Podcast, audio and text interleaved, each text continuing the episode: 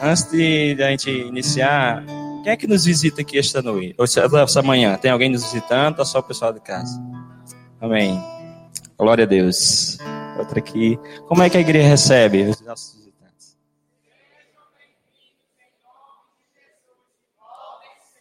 Glória a Deus.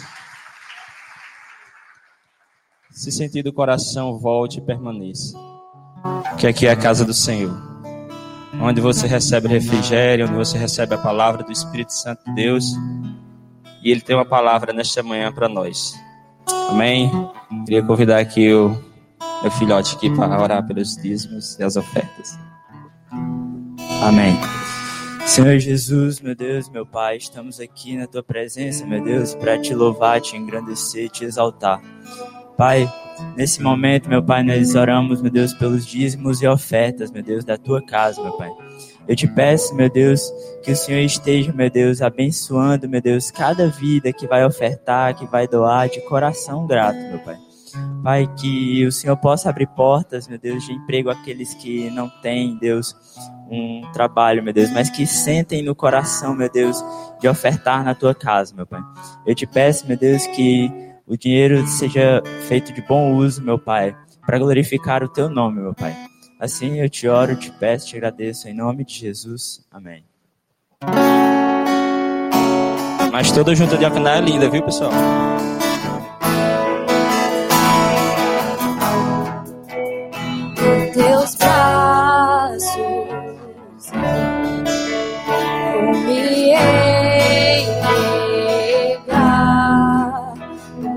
Meus medos, deixo aos pés do altar todos os planos. Hoje eu entrego a ti, toma o teu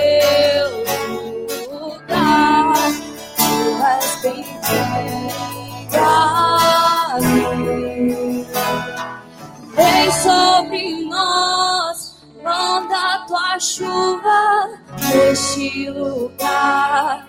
Em tua presença vou me derramar e declarar que és santo, oh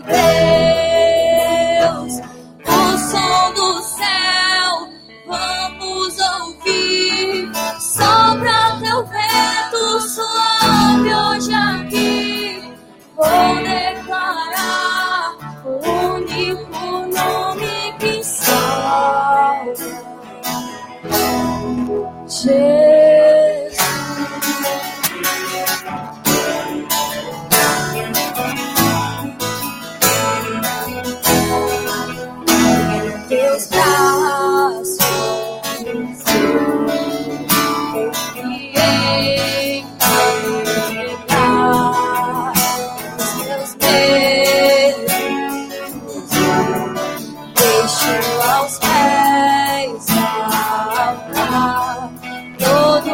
Os planos meus. Hoje eu entrego a ti. Toma o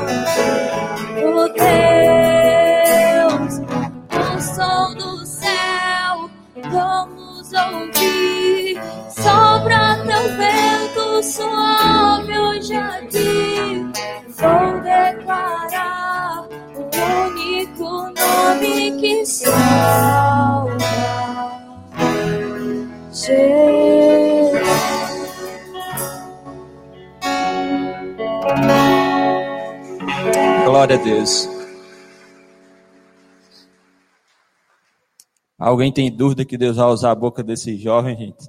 Aí não.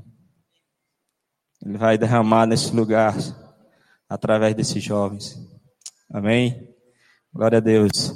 Vamos chamar as crianças o cultinho. Os preás também. As crianças, os preás. O cultinho.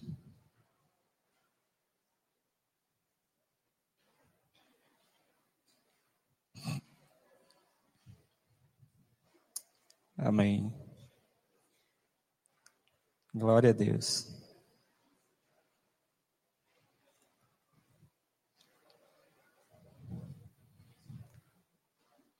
Glória a Deus.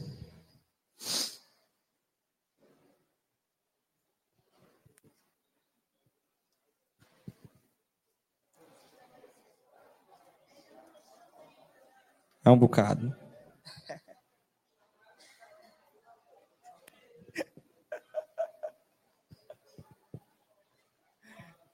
Amém. Vamos orar pelas essas crianças, para adolescentes. Estenda a tua mão para cá, para abençoar a vida deles. Amém? Eterno Deus, eterno Pai, é com gratidão no nosso coração que nós estamos nessa manhã na tua presença, Pai amado. Desde já nós te agradecemos teu, pelo teu amor, pelo teu cuidado derramado sobre as nossas vidas. Eu quero entregar a vida dessas crianças, desses pré-adolescentes nas tuas mãos, Pai amado. Que hoje seja ministrada a tua palavra, que essa palavra seja ministrada ao coração, que seja uma semente plantada, Senhor, que venha germinar, venha brotar da tua palavra, do teu amor, do teu cuidado sobre a vida deles. Pai, usa os professores, eu sei que o Senhor já deu uma palavra, Senhor, para que seja ministrada ao coração deles. Pai, que os pais possam orientar, Senhor, na tua palavra, que possam trazer à igreja, Pai amado, para que o Senhor possa fazer aquilo que o seu Espírito Santo possa fazer na vida deles, que eles sejam usados, usados nessa cidade para pregar o teu evangelho, Pai amado. Vai descendo da tua graça, do teu amor sobre cada um, sobre cada família, Pai amado, e que eles possam ser orientados na verdadeira palavra, que é o Cristo Jesus, Pai amado. Nós só temos a agradecer pelo teu amor sobre as nossas vidas, sobre as nossas famílias. Então, cuide de cada um, especialmente dessas crianças, desses pré-adolescentes, que eles venham aprender cada vez mais da verdade do Senhor, que é a tua palavra, Pai amado. Nós queremos te agradecer em nome de Jesus. Amém e amém. Glória a Deus.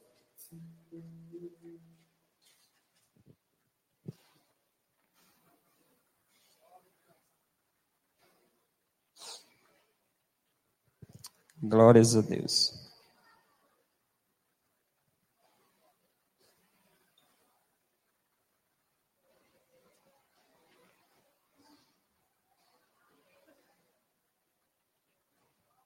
Amém. Agora vamos estar aqui chamando pastor Iquias para ministrar aqui uma palavra a nós nessa manhã. Deus possa falar o coração dele. Não tem o Wilkes que merece, né? Fazer a voz do Wilkes, paz do Senhor a todos.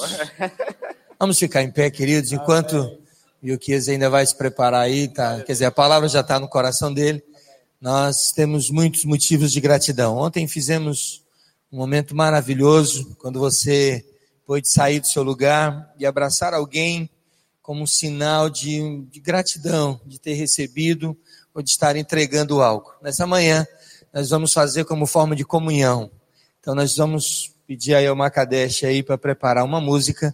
E enquanto o louvor estiver cantando, dá para você sair do seu lugar e abraçar um irmão nessa manhã e desejar a bênção de Deus, o amor de Deus, a graça de Deus sobre a vida dele. No entanto, de que ninguém fique sem pelo menos uns cinco abraços. Então, se você. Dez, dez abraços. E aí, se você perceber que ele não recebeu ainda, você vai até lá onde ele está. E se você já tiver abraçado, vai de novo, até completar a cota dos dez. Tá certo assim? Vamos lá, Macadeste aí? E quando eu disser já, tá vogando. Já.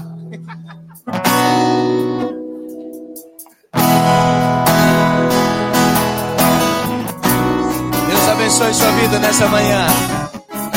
Muito bom ter você aqui. Abraço.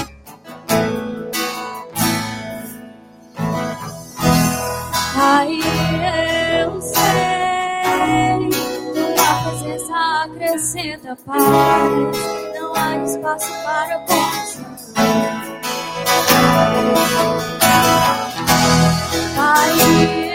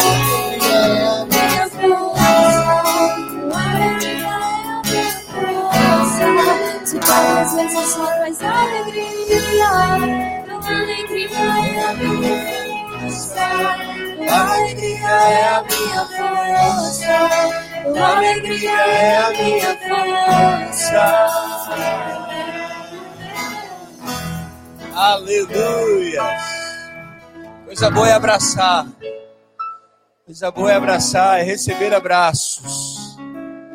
Aleluias. Amém. Agora os amados podem voltar para os lugares já. né? Tá bom já. Chega já, já chega. Amém. Vamos desatar o nó ali, né? Amém. Glória a Deus. Podem sentar, senão eles não param de abraçar mais, rapaz. Impressionante. Glória a Deus. Aleluias. Aleluias. Ah, meu Deus do céu. Podem sentar, né? E, e, assim a gente vai vai celebrando o Senhor. É bom, hein? Eu nem sabia que vocês estavam assim tão animados para abraçar. Vamos fazer um culto do abraço aqui. Enquanto o louvor canta, o povo se abraça. Aleluia. Tem gente abraçando e chorando, tem tá resolvendo as coisas também. Tem coisas que você fala e, e às vezes nada resolve, mas aí você vai lá e dá um abraço, resolve muito mais do que se tivesse passado o dia inteiro falando. Que coisa boa. Bom demais. Muito bom. Amém. Amém. Glória a Deus. Cadê o Jorge? Vem cá, Jorge. Ligeiro, Jorge. Vem, Jorge. Sou teu fã, Jorge. Corre, Jorge. Anda, Jorge. É você, Jorge. Jorge é o cara. Uau! Tinha lhe abraçado ainda, Jorge. Não tinha lhe abraçado ainda. Vou lhe dar um minuto. Quanto? Uau! Não entendi não o que é que vocês estão dizendo. Cinco, dez? Não, que isso? Ele tem assunto, minha filha. Eu vi você abraçando ontem Romero. Um longo abraço. Eu queria que você dissesse em um minuto. Por que, que você é grato ao Senhor? Porque eu sou grato? É. Pode ser? Tem tanta coisa. Não, você tem um minuto. é, Resuma. Resumir, né? Vai. Eita. Ei, já tá se tornando comum, né? Eu vim pra cá. Eu tô ficando surpreendido aqui. Eita, dizer um minuto quanto eu sou grato. Vou ter que dar uma bela resumida, porque é muita coisa mesmo. Porque eu sou grato ao Senhor. Exatamente porque Ele mudou minha vida de uma forma. Na verdade, de várias formas. Se você for ver, eu antigamente para agora, não dá. É muita mudança, o professor é muita. Muita mudança, muita mudança. Mas o mais interessante do Senhor, mais conhecido como Papai, é o mais, mais legal dele, de tudo, assim, é quanto ele, quanto ele nos toca. Entende? Quanto ele toca o nosso coração, quanto ele nos deixa grato por tudo que ele faz. Pode ser a coisa mais pequena do mundo. Qualquer coisa, tipo, sua mãe trazer água para você, você fica, obrigado, mãe. Uma pessoa, sei lá, te dá um abraço. Você fica grato por aquilo. Fique grato por qualquer coisa pequena que o Senhor lhe dá. A minha mudança foi grande, mas até hoje eu fico grato por qualquer coisa pequena que o Senhor me dá. Sei lá, a pessoa chega, ei Jorge, toma aí um bombom. Ah, o senhor, senhor, você tá me dando esse bombom? Então eu fico grato. Fico grato. Por quê? É o senhor que tá me dando? Então, gratidão, gratidão total. Não tem como você não ficar grato uma coisa que o senhor nos dá. Não tem como não ficar grato. Não tem como. É o papai que está nos dando. Tem que ficar grato. Chega a minha mão treme quando fala do papai. Chega a mão treme. As pernas tremem. Eu acho que meu pé tá suando agora. Mas uma coisa que eu fico muito grato que o pai tá fazendo é a mudança dos meus amigos. Eu ainda tenho muito amigo do mundo. Assim, eu- tenho uma união com eles. E quatro amigos se converteram. E-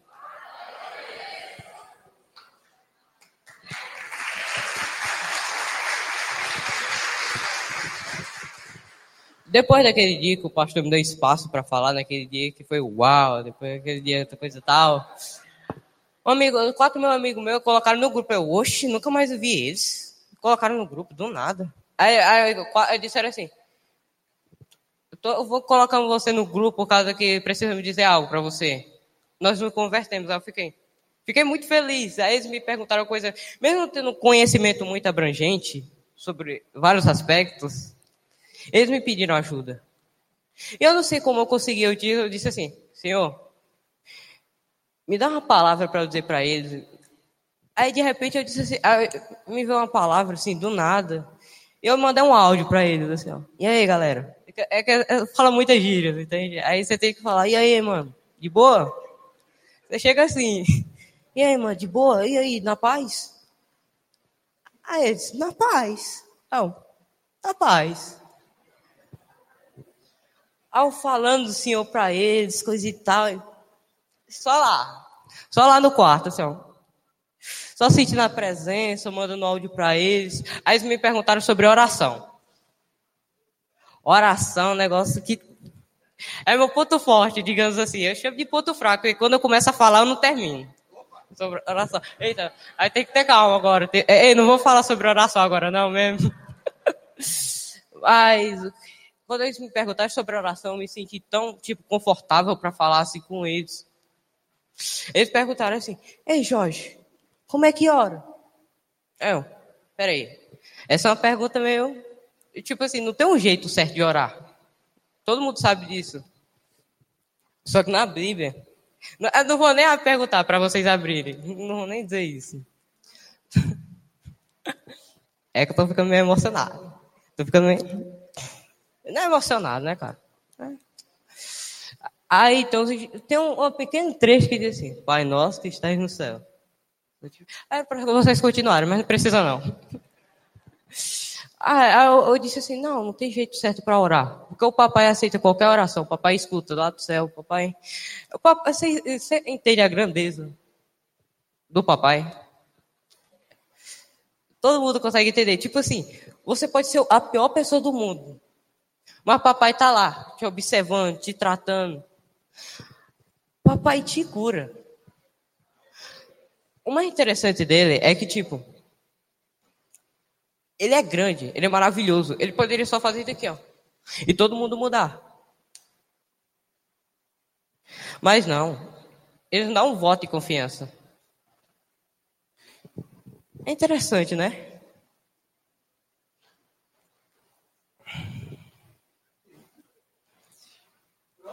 Não, não, não tá bom, não. É que- É que eu tô pensando mais coisas para dizer, que é meio complicado.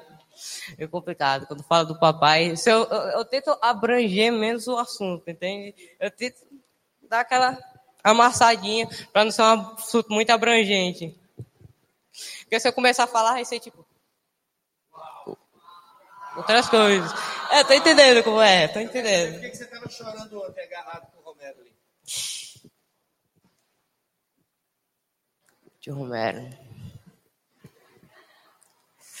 Agora você pegou no ponto aí, aí você pegou o ponto. Você chorou agarrado com ele ontem? Ixi, é, é aquela velha conversa. Eu, disse, eu digo assim, tudo começou em julho. Júlio? Em julho. Isso Sa- aqui teve em julho. Em julho, minha mãe tava lá, aí minha mãe disse assim, Ei, Jorge, vem cá. Aí eu pensava que eu tinha feito alguma coisa de errado. Eu, tá bom, tô indo. Eu já ia com medo, né? Aí o que é que foi, mãe?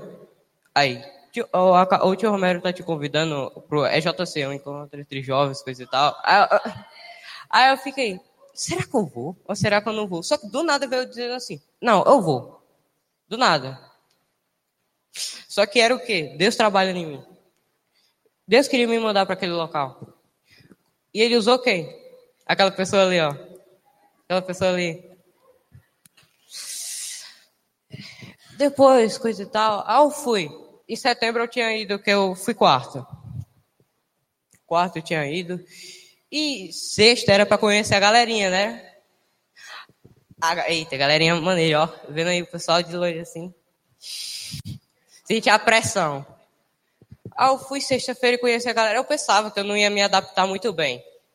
Porque eu nunca fui uma pessoa muito sociável. Eu era aquela pessoa assim, meio que iria no canto, só falar com poucas pessoas. Mas na hora que você conhece pessoas assim, Jesus Cristo, assim, tá tocando mesmo, você fica, tô confortável. Fiquei de boa, tô aqui. Uau. Essa frase ficou, né? Na hora que você sente a, a- eu- quando eu, eu vi tudo acontecendo, quando você vê as pessoas, você fica. Jesus Cristo. Ah, de novo.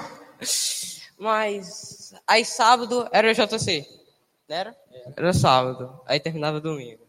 Quando entrei, eu tava meio. O tio Romero parou o carro e tava ali aquela entrada, eu fiquei, será que eu vou? Será que eu não vou? Fiquei assim, ó.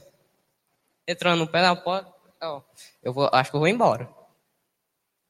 Eu, tava, eu tinha até uma técnica que eu pensava de fazer, tipo, trancar a porta do quarto para a pessoa pensar, ah, ele tá dormindo, coisa e tal, não dá para abrir. Mas naquele dia eu dormi mais cedo e não deu.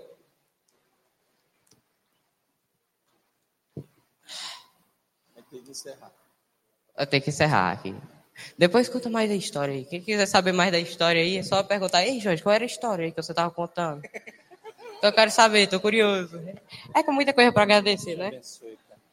Muita coisa. Jorge, Liberar você agora, né? Jorge aí aceitou Jesus no JC. Era um, um garoto desses que a gente acha que não vai muito para frente, por causa de sua própria timidez ou algumas coisas. Mas encontrou Jesus. Jesus mudou a vida dele. Jesus mudou a dele, pode mudar a sua também.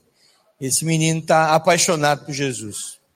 Que a gente possa se apaixonar do mesmo jeito como ele está.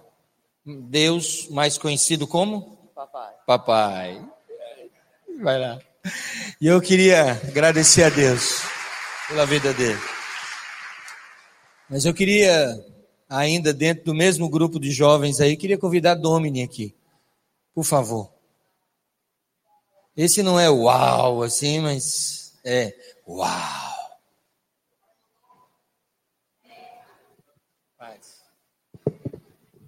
Pai Senhor, é, o pastor me chamou para falar aqui na hora que eu estava recolhendo a oferta.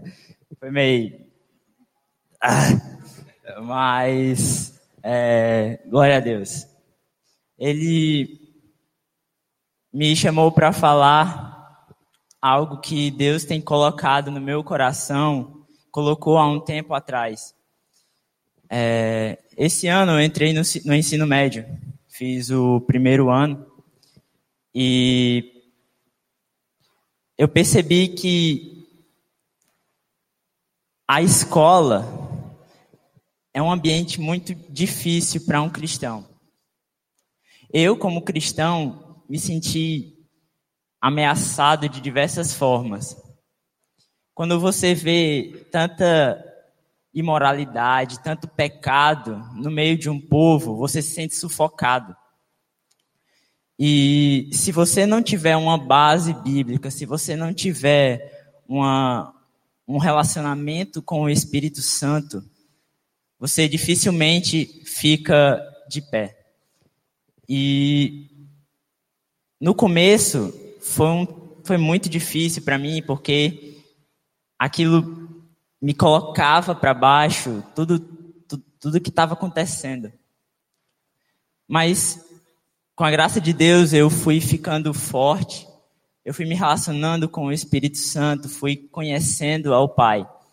E Deus colocou algo no meu coração que eu acredito que é essencial para a nossa geração atual.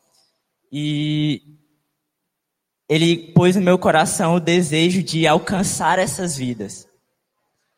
Nós, nós não somos sobreviventes no nosso meio. Nós somos guerreiros. Nós, nós temos que impactar aquelas vidas. E algo que, eu, que Deus colocou no meu coração foi: você tem que agarrar essas vidas, você tem que amar essas vidas. E Deus me chamou e chamou é, pessoas, jovens, para junto comigo nós alcançarmos aquele local. E eu acredito que o evangelho, a palavra de Deus, ela transforma e ela cura, ela sara. E tudo que nós precisamos é de um passo de fé, tudo que nós precisamos é de coragem para poder anunciar o Senhor, poder anunciar Deus para aquelas pessoas. Porque eu olho para a minha sala, por exemplo, e vejo o quanto falta da graça de Deus. Eu vejo pessoas com problemas familiares que, que estão perdidas e tentam preencher seus vazios de, de, de formas diversas. E eu acredito que essa geração clama por, por socorro. E eu quero encorajar você a não ficar parado. Você, como servo de Deus, você, como cristão, eu quero encorajar você a, a romper essas barreiras. Eu quero convidar você a saquear o inferno e, a, e, a, e arrancar vidas de lá de dentro. Você transformar pessoas através do poder e do amor de Jesus Cristo. Eu creio que Deus vai fazer muito mais ainda naquele local, naquele colégio que eu estou estudando. Não porque eu estou lá, mas porque a graça de Deus é comigo e com todos os servos dele que habitam naquele local. E juntos nós vamos conseguir vencer. É, eu quero encorajar você a, a se entregue nas mãos de Deus, se deixe ser usado pelo Espírito Santo para impactar vidas. Se deixe ser usado para amar vidas, porque esse é o verdadeiro evangelho de Cristo. Nós precisamos nos movimentar. As pessoas estão se perdendo, estão morrendo. E eu acredito que nós somos a geração que vamos amar aquelas vidas. Então, eu Agradeço a Deus por tudo que Ele fez e está fazendo. Que você não venha ficar parado. Que o Espírito Santo tenha te incomodado nesse momento para agir. É, obrigado.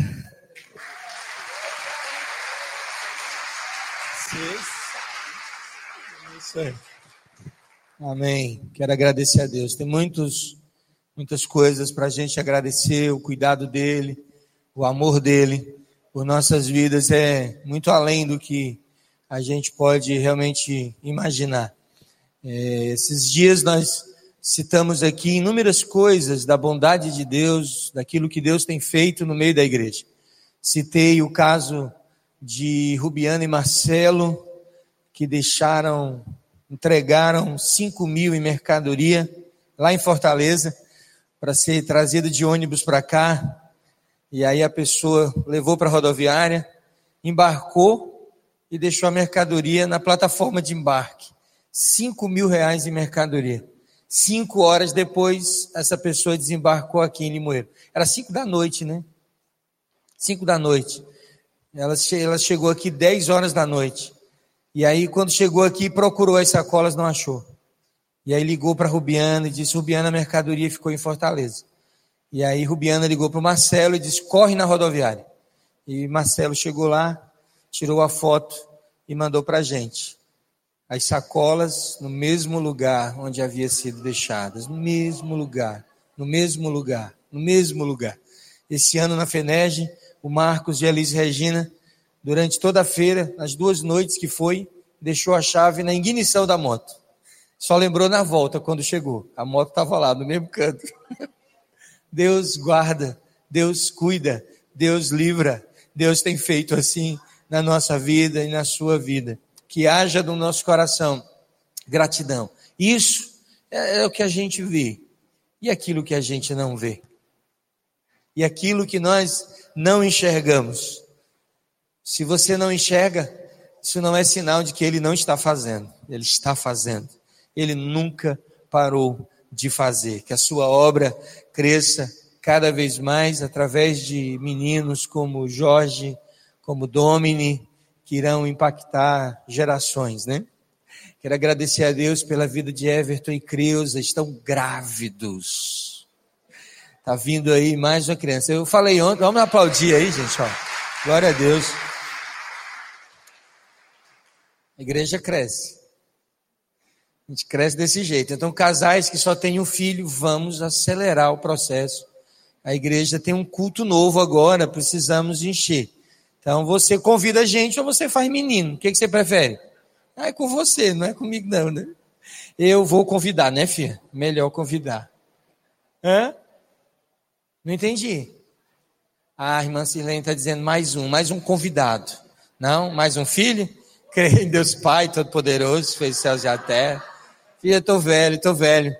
Tava comentando com alguns jovens ali, o Vitor, né? Vitor, pô, estiloso demais, cara. O Vitor tava no estilo, assim, uma calça. Eu não sei como é que aquela calça passou, mas ela abarcou, assim, a canela dele ali, né? O... Não sei como passou no mocotó, não. Cadê Vitor? Cara, aquilo passou bonito ali. Aquela calça bem ajustadinha, rasgada, assim, tal. Eu disse, ô Vitor, eu queria tanto. Ele disse, uma calça dessa. Eu disse, não, coragem coragem para eu enveredar numa seara dessa que você fez aí, né? Deus possa nos abençoar, continuar abençoando a igreja e as nossas vidas. Queria convidar o pastor Yukias aqui, que vai estar ministrando a palavra. Todo mundo já o conhece. Amém. A gente agradece a Deus. Estou muito grato ao pastor Yukias pastor da Assembleia de Deus, ali da cidade dos funcionários, né? Pastoreia um rebanho gigante, não só na cidade, mas em todas as congregações que estão no entorno. Tem uma ruma de obrigação e compromissos e parou para estar aqui com a gente. Então, que a gente possa agradecer a Deus pela vida dele, honrar a vida dele, dele e dos casais e famílias que acompanharam ele para não deixar sozinho e vieram nos abençoar nesses dias. Que Deus os abençoe muitíssimamente. Pastor Euquias. Pai do Senhor, amados, que alegria estar aqui com vocês nessa manhã. E meu coração e o coração da Dani estamos cheios de gratidão é, por todo o carinho de vocês, a hospitalidade, esse tempo que nós tivemos juntos. O detalhe que que vocês têm e gesto de carinho, um abraço. Chegamos no apartamento, tudo tão arrumadinho lá, com tanto carinho.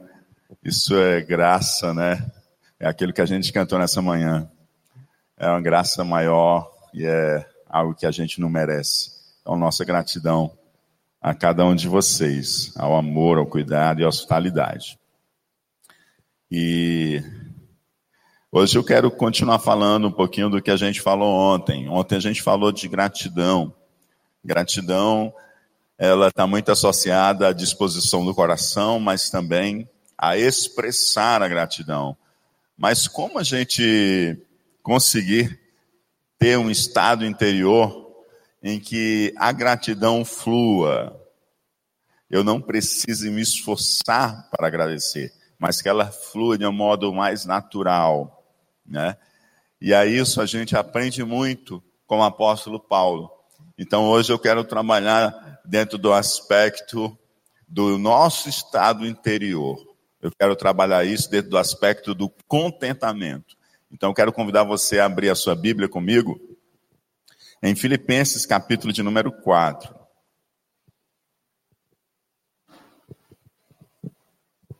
Quem não pôde estar com a gente ontem à noite, Ontem à noite nós conversamos um pouco sobre gratidão dentro de uma perspectiva bíblica,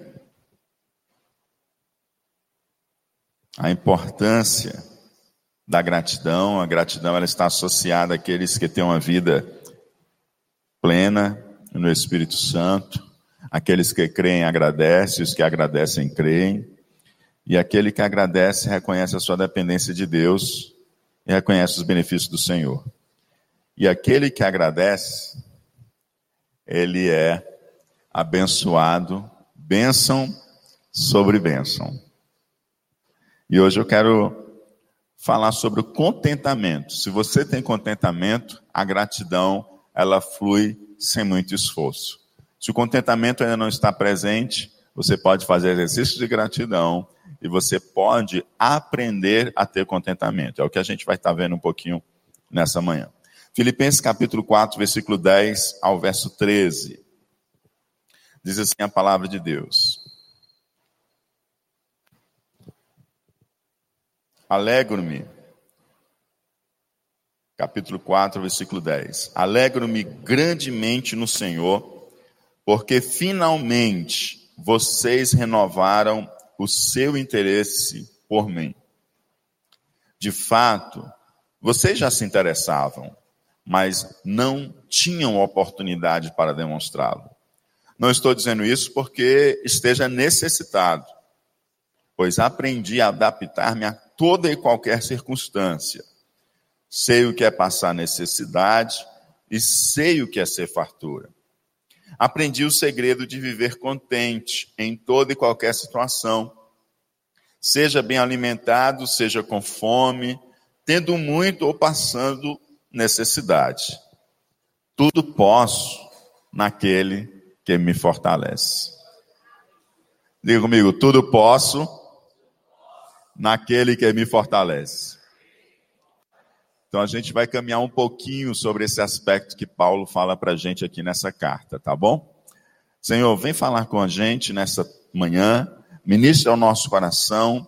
Obrigado pelo que tu já nos ensinaste e continua ensinando e que nós possamos aprender a viver em contentamento, ó Pai. E o teu nome possa ser honrado e glorificado em nossas vidas. Ser conosco nessa manhã, ministra o nosso coração e traz transformações em nossas vidas, em o nome de Jesus Cristo.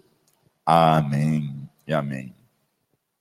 Quem já leu a carta aqui do apóstolo Paulo aos Filipenses? É uma carta curtinha, de quatro capítulos, ela vale muito a pena ler. Eu recomendo você é, tirar um tempo essa semana, você pode até ler um capítulo por dia. Ela é bem curtinha, dá para ler de uma sentada só, para ter a compreensão toda, né?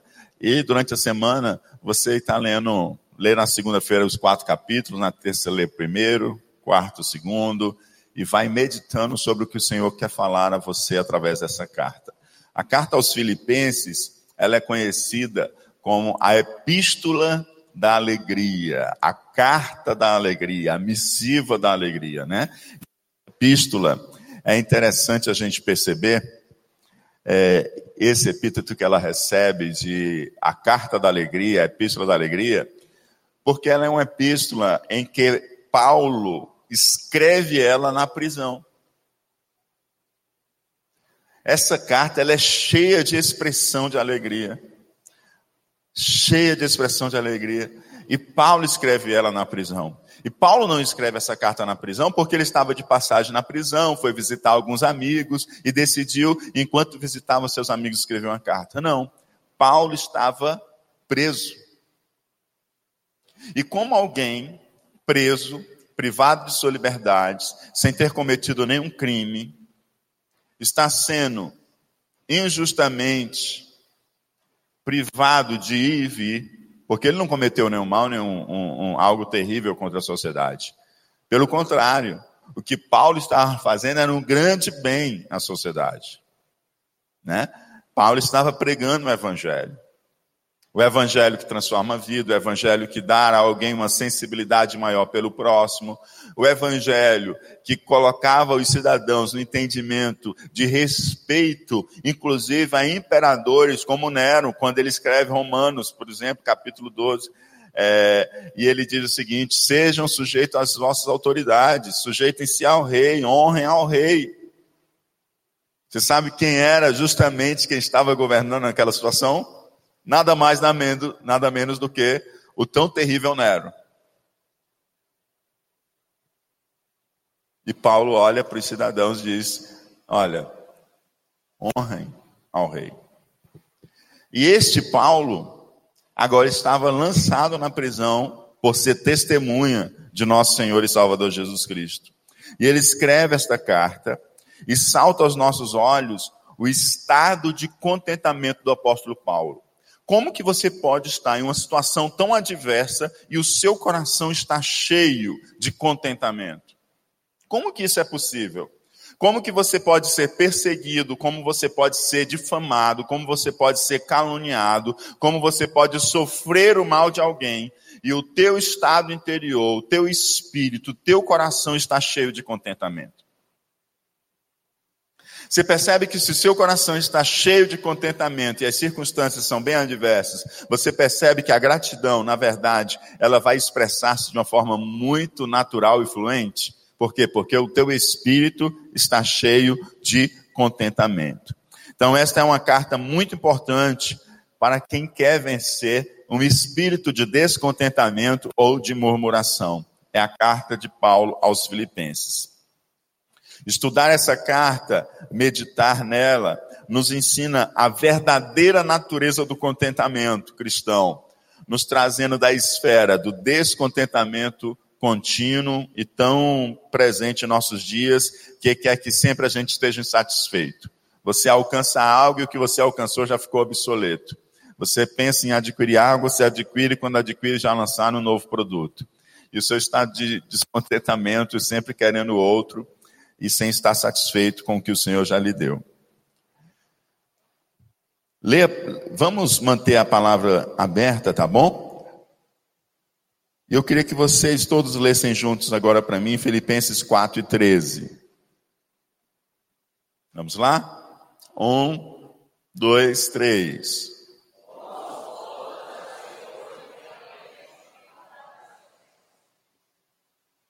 Posso todas as coisas naquele que me fortalece. É muito interessante quando a gente vê esse verso, a gente pensa é, em pensamento positivo, a gente pensa que a gente pode tudo, eu sou o super-homem, né? A Mulher Maravilha, parece que a gente pode tudo. Só que o que Paulo está dizendo é justamente o seguinte: eu posso viver todas as situações, porque eu posso suportar todas elas naquele que me fortalece. Ele está dizendo o seguinte, ó, eu posso passar por provações e eu estou firme, porque o Senhor me fortalece para passar por ela com contentamento. Eu posso ter na abundância e meu coração não vai se inchar, nem vai se orgulhar, nem, vai me nem me acharei mais do que os outros. Porque tudo eu posso naquele que me fortalece. Eu posso ter, posso não ter. Posso viver, posso morrer. Posso enfermar, posso ser curado. Mas eu tudo posso naquele que me fortalece. Então, quando ele diz eu tudo posso naquele que me fortalece, ele coloca dentro de uma perspectiva de que eu posso viver tudo e isso não vai afetar o meu relacionamento com Cristo e o meu contentamento nele. Ele está dizendo o seguinte: a minha alegria é o Senhor, Jesus Cristo é a alegria dos homens. Jesus Cristo é a alegria dos homens. Ele está dizendo: em, em Cristo eu encontro o meu contentamento. Eu posso passar por toda e qualquer situação. Eu posso estar empregado e desempregado mas eu posso. Todas as coisas naquele que me fortalece. Ele me fortalece para eu estar trabalhando e eu estar procurando emprego. Ele me fortalece para eu estar curado ou para estar deitado em um leito. Ele me fortalece para eu estar em um tempo de paz e bonança e ele me fortalece para eu estar num tempo de guerra e perseguição. E quem é que traz essa fortaleza? O Senhor. Tudo posso naquele que me fortalece. Uma vez eu estava descendo do apartamento e aí no, no elevador uma pessoa disse: Ah, eu não quero mais saber de ser crente. E aí Dani eu estávamos e aí perguntamos a ela, mas o que que houve?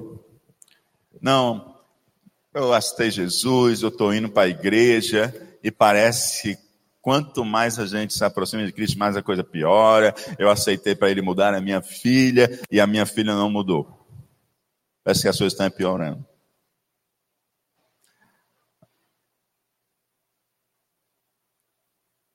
O que, que há de errado nessa proximidade de Cristo? Sabe o que, que eu respondi? Eu disse: É, eu acho que você não deveria ser crente mesmo. Ela regalou os olhos e disse: Mas como assim? Por que você não procurou Jesus? Você está procurando uma bênção, você está procurando a solução de um problema. Porque no dia que você procurar Jesus, você vai achar contentamento nele.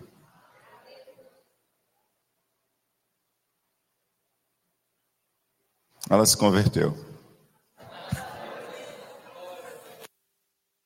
Ela se converteu. Porque nós podemos tudo naquele que nos fortalece. O nosso encontro tem que ser com o Senhor, nosso contentamento tem que estar no Senhor. E todos nós podemos ver o contentamento. Se Paulo, que dedicou a sua vida a Cristo, Paulo, que nos deixou cartas incríveis para o nosso ensinamento com relacionamento com o Senhor, ele padeceu perseguições e ele foi lançado na prisão, justamente por fazer o que Cristo mandou ele fazer, que foi testemunhar aos gentios. Se Paulo estava ali lançado na prisão, amados, e não perdeu o contentamento no Senhor, quem somos nós para as nossas provações perdermos o nosso contentamento no Senhor? Você pode e você deve aprender a viver o contentamento. O, contentamento é algo que se aprende. Pastor, não consigo, mas você pode, porque você pode todas as coisas naquele que ele fortalece. Você pode aprender a ter contentamento em todas as circunstâncias. O aprendizado, do, o contentamento é algo que se aprende, não é um pacotezinho que desce do céu e tum, carregou o update, você está atualizado para a nova versão. Não. O contentamento é algo que se aprende. Se é algo que se aprende, ele é um processo. Leva tempo e leva prática e exercício. Olha só o que, é que o apóstolo Paulo diz para a gente no verso 11 e 12.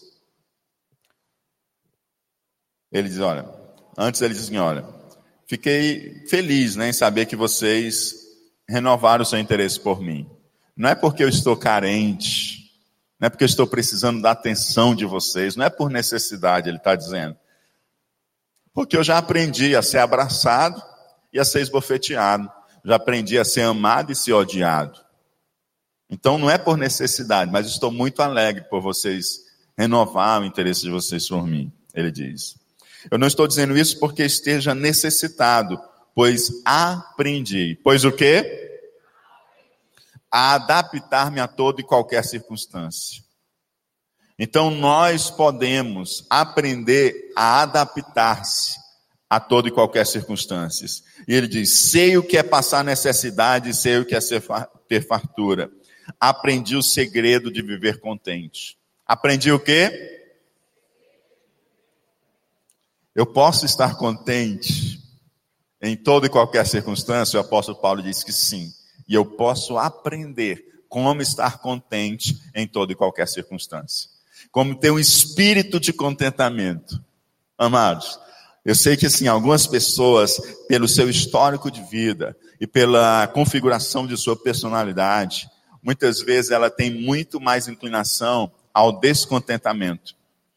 Mas também o apóstolo Paulo está dizendo, não apenas para aqueles que já têm uma tendência maior de ter contentamento, de se contentar facilmente com todas as coisas, ele está dizendo para todos nós. Ele está dizendo para todos nós, absolutamente todos nós, que é possível aprender o contentamento. Não importa o histórico de vida que você tem e não importa a lente com que você vê o mundo. Se os óculos com os quais você vê o mundo te mostra uma cena pessimista, preto e branco, o Paulo está dizendo para você e para mim: olha, é possível aprender a viver com contentamento. E isso, amados, muda muito a nossa relação com Deus e muda muito a nossa relação com o próximo. A pessoa que ela é cheia de contentamento, essa pessoa ela é uma pessoa agradável de se estar com ela. E essa pessoa ela exerce um certo magnetismo. As pessoas querem estar com ela. Porque as pessoas precisam achar contentamento. E elas querem aprender com você como que você encontra contentamento na vida.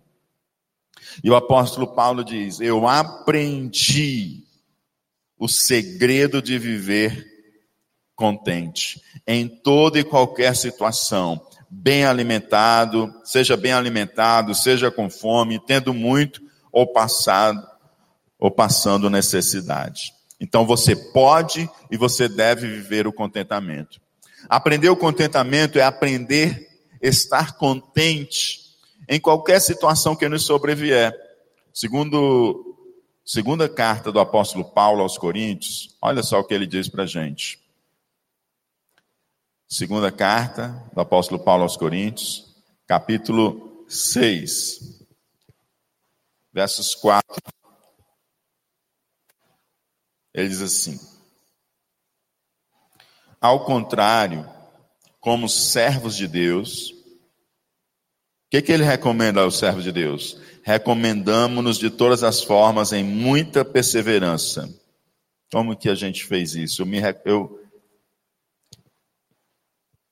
recomendei-me de todas as formas em muita perseverança, em sofrimentos, privações e tristezas. Quem passou por isso?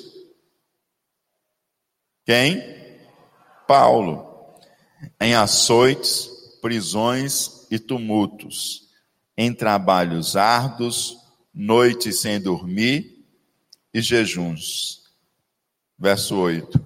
Por honra e por desonra por difamação e por boa fama, tidos por enganadores, sendo verdadeiros, como desconhecidos, apesar de bem conhecidos, como se estivéssemos morrendo, mas eis que vivemos, espancados, mas não mortos, entristecidos, mas sempre alegres, pobres, mas enriquecendo muitos outros, nada tendo, mas possuindo tudo. Aprender o contentamento é aprender a estar contente em toda e qualquer situação. Então, quem quer aprender o contentamento vai ter que viver altos e baixos na sua vida.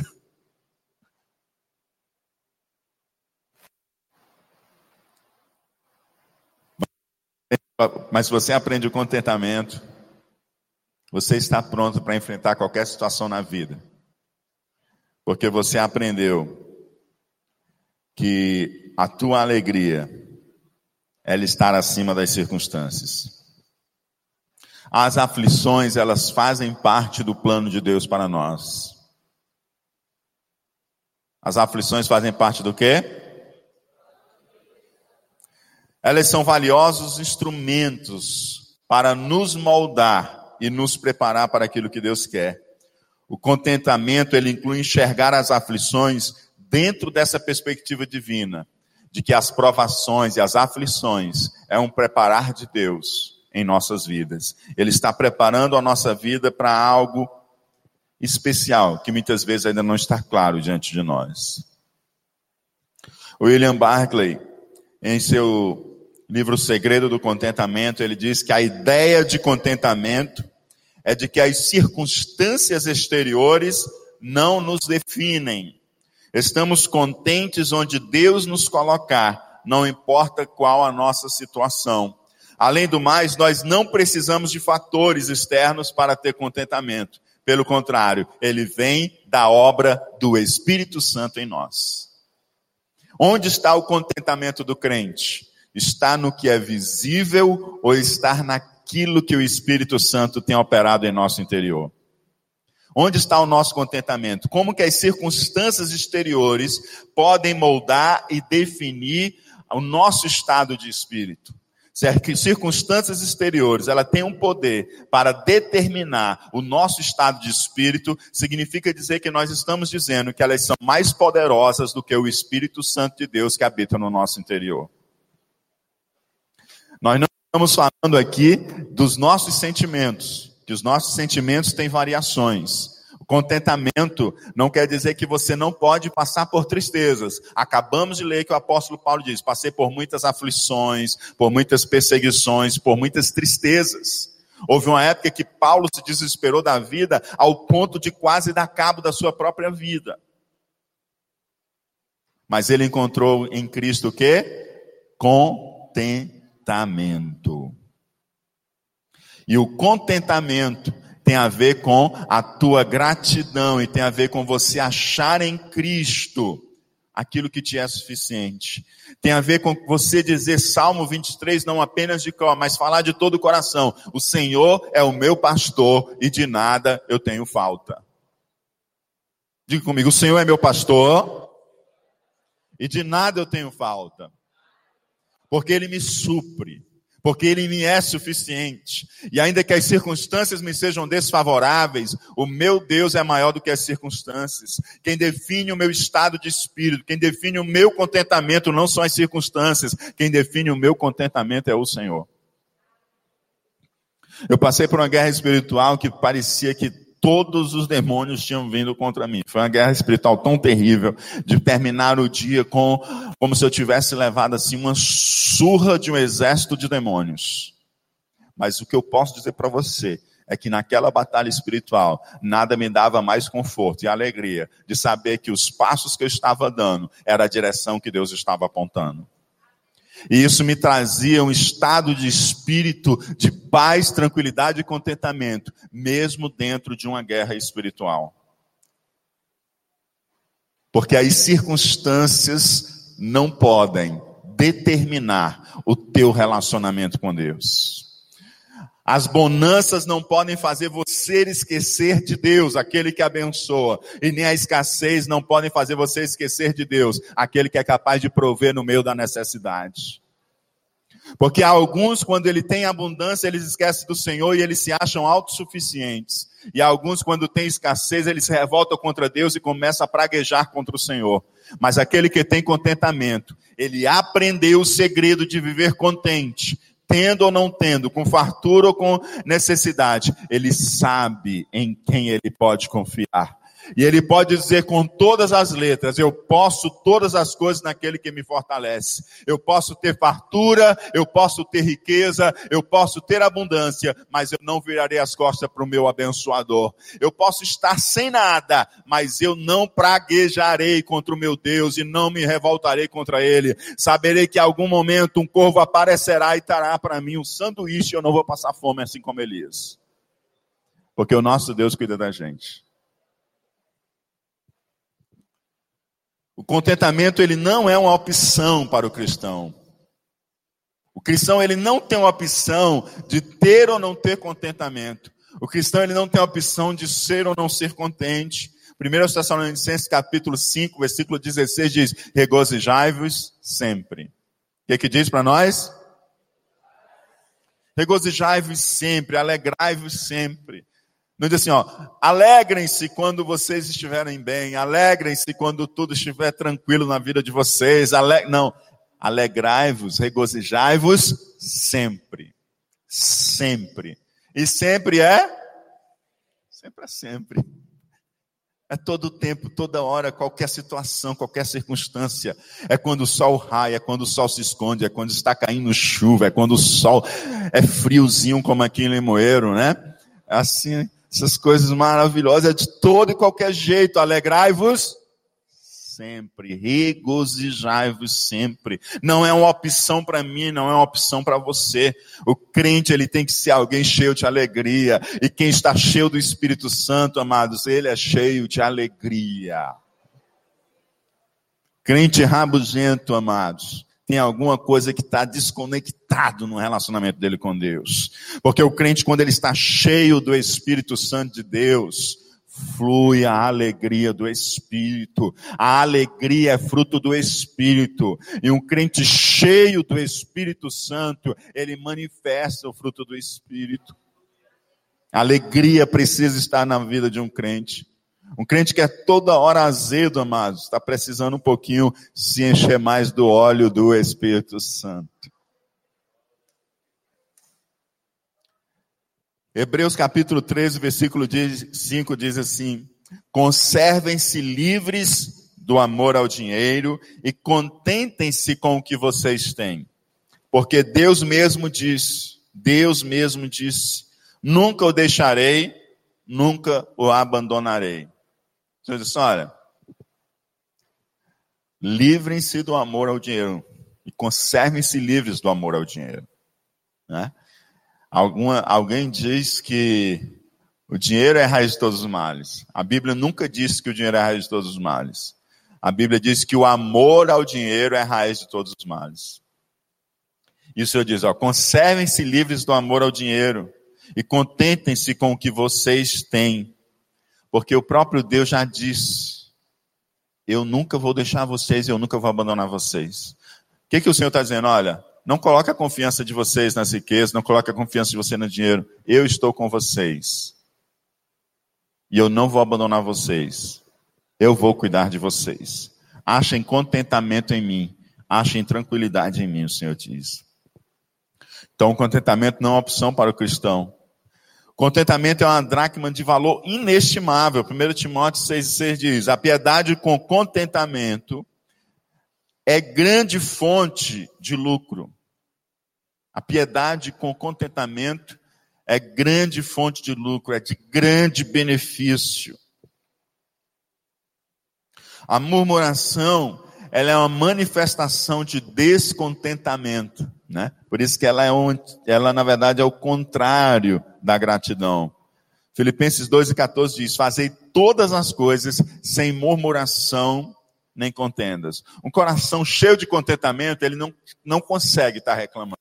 Ele não consegue estar murmurando. Um coração cheio de contentamento, não há espaço para murmuração. Paulo podia estar cheio de murmuração. Senhor, estou fazendo a tua vontade, olha aqui o que, que deu na minha vida. Vim parar nessa prisão. Mas não. Ele escreve uma carta que você não vai encontrar uma outra carta com tanta expressão de alegria como a carta aos Filipenses. Ao ponto de ela ser chamada de a carta da alegria. E a murmuração, ela ainda tem algo, é um pecado tão grave, tão grave, que ele é punido gravemente por Deus. Na verdade, quando Deus lida com a murmuração, ele trata a murmuração como sendo uma rebeldia. E a rebeldia você já sabe o que é, né? Eu acho que a gente conversou no ano passado sobre isso aqui. Mas eu não lembro se eu conversei, eu acho que eu conversei só com os líderes, né? A rebeldia nada mais é do que um culto aos demônios. Então, toda vez que você se rebela contra uma autoridade, na verdade você está prestando um culto de feitiçaria você está prestando um culto a demônios. Porque quem foi que primeiro se rebelou? Então, quando você se rebela, você se faz semelhante a ele. Então, você está prestando um culto a ele. Porque quando nós, na verdade, encontramos contentamento, nós estamos se fazendo semelhantes a Cristo. Então, nós estamos prestando um culto a Cristo. Quando nós murmuramos, nós estamos nos rebelando contra o Senhor e nós estamos prestando culto ao nosso arqui-inimigo. E quando Deus lida com a murmuração nas Sagradas Escrituras, ele lida como se ele está lidando com rebeldia. A congregação entrou em uma ação contra Moisés e contra Arão. Deus chamou e disse assim: Eu vou resolver esse problema. E como é que Deus resolve? Deus resolve tratando a murmuração como sendo uma rebeldia contra o próprio Deus. Por isso que a gente tem que ter muito cuidado com os nossos lábios. A palavra de Deus diz: olha, não saia da sua boca nenhuma palavra torpe. E não saia também murmuração, né? Mas saia somente aquela palavra que for boa e transmita graça aos que a ouvem. Para a edificação daqueles que ouvem e transmita graça aos que ouvem. O contentamento é uma expressão de submissão à vontade de Deus. Quando eu encontro contentamento, na verdade eu estou me submetendo à vontade de Deus. Deus quer assim e eu creio há alguma razão de ser pela qual estou passando por isso. Deus me deu, não foi a força do meu braço. E eu me alegro, porque o Senhor tem me abençoado dessa forma. A gente olha como Jó e diz: o Senhor dá e o Senhor tira. O Senhor deu, o Senhor tirou. Bendito seja o nome do Senhor. É contentamento que reconhece não somente o que Deus dá, mas reconhece também que o mesmo Deus que dá é o Deus que tira. E reconhece que quando Deus dá, Ele dá com um propósito maior. E reconhece que quando Deus tira, Ele tira com um propósito maior que eu não sou o centro da minha vida, que o centro é Deus, e que Ele sabe a hora de dar e Ele sabe a hora de tirar. E quando Ele dar é o melhor para mim e é o melhor para o reino de Deus. E quando Ele tira é o melhor para o reino de Deus é o melhor para mim. Mas a gente gosta de receber. A gente não gosta quando tira.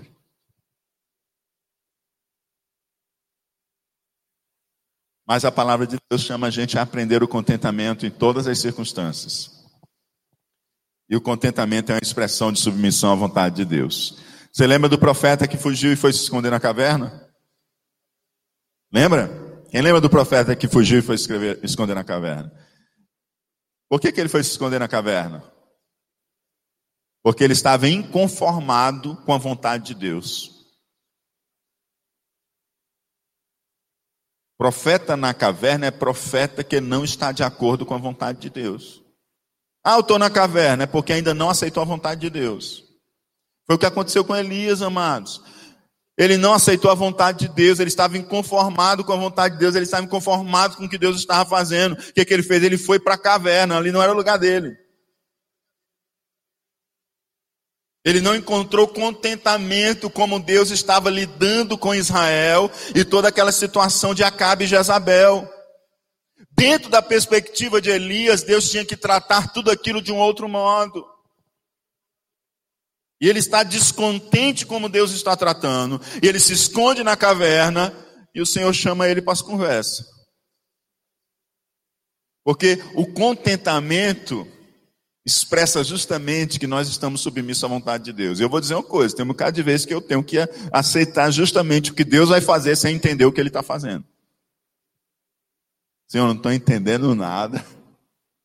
Eu acho que era melhor por aqui, mas peraí, quem sou eu para sentar na mesa e conversar contigo o que é melhor o que não é? Tu és Senhor e eu sou teu servo. Então não estou entendendo nada, mas tu é Deus e eu quero encontrar contentamento nisso. Quero me submeter à tua vontade. Já o descontentamento nos priva de experimentar a paz de Deus. E a gente viu isso também ontem quando falamos de gratidão. O espírito contente é um espírito adorador. Quando você não está contente, a adoração não flui, amado. Mas quando você está contente, a adoração flui. Lembra daquele leproso que foi curado? Como ele volta para adorar a Deus. Ele está em um estado de contentamento, alegria e gratidão. Ele se joga aos pés de Jesus Cristo. Ele adora ao Senhor. E a palavra de Deus diz que ele fala em alto e bom som. O Jorge diz assim: a minha vontade é conversar com meus amigos no mundo. Eu, eu ainda tenho muito amigo no mundo. E não perca esses amigos, porque você é a conexão para trazer Cristo até eles.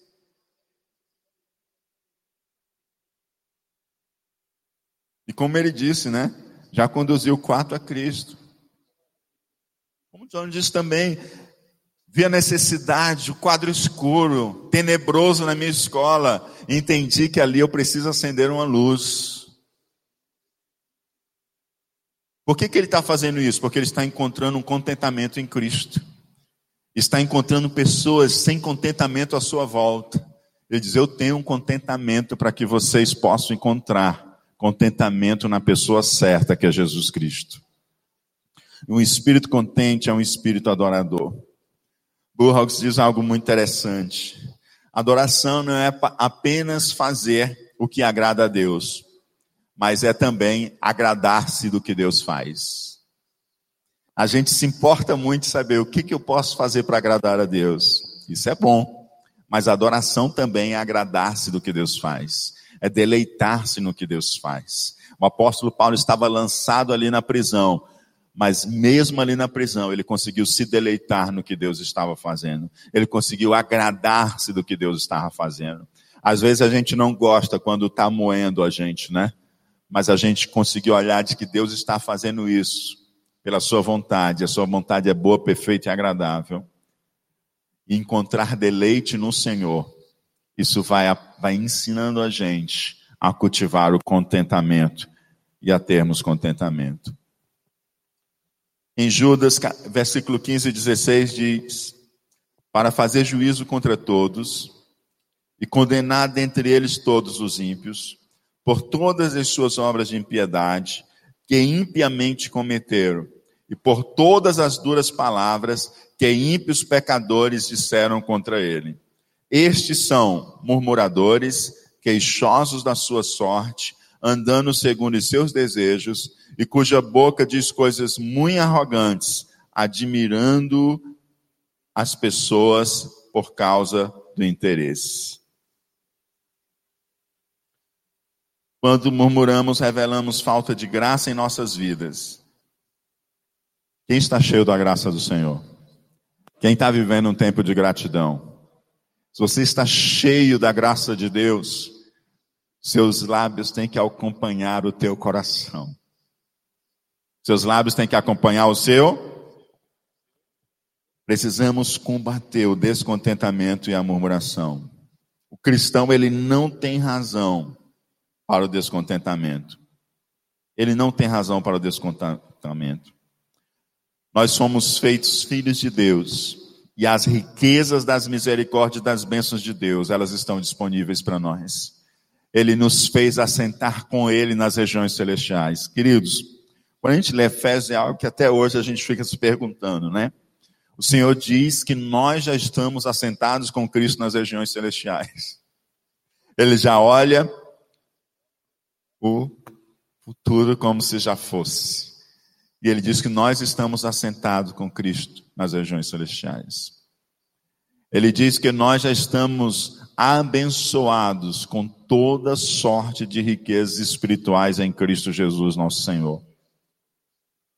Queridos, nós não temos razão alguma para estarmos descontentes. Eu queria que, se há um espírito que chegou com descontentamento nessa manhã, possa sair daqui, iniciando um processo de achar contentamento no Senhor, de forma que as circunstâncias externas possam mexer nos seus sentimentos, mas não possam mexer na coluna, no fundamento do seu contentamento.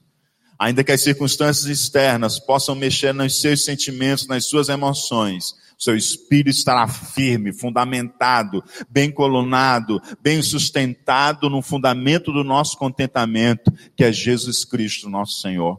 Você possa dizer, tudo posso naquele que me fortalece. Porque nós cristãos, nós discípulos de Jesus, não temos razões para o descontentamento.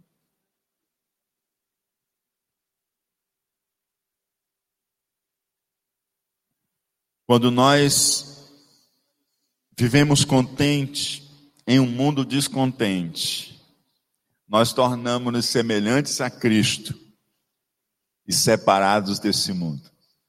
Quando nós estamos descontentes, murmurando, nós nos tornamos semelhantes ao mundo e não separados dele. Mas eu e você não somos mais do mundo. Eu e você, nós estamos no mundo, nós estamos no mundo, mas não somos do mundo. É, não sei se vocês conhecem ali Fortaleza, o Tempo Central, Assembleia de Deus Tempo Central, lá no centro, Teresa Cristina. Então, uma noite depois do culto, aquela redondeza, aquela área, ela é, é um pouco estranha, assim, as ruas são bem isoladas, o centro lá não é habitado, né? É, é pouco habitado, e escuras ruas. Aí uma senhora terminou o culto e ela foi para a paradazinha do ônibus, pegar o ônibus dela, né? Aí foi pegar o ônibus dela, apareceu um assaltante. Eles gostam de lugares ermos, né, isolados, com pouca luz. Quando o assaltante foi assaltar ela, ela se virou, ela disse: Eu estou nesse mundo, mas não sou desse mundo. Mas aquele assaltante correu que parecia o The Flash.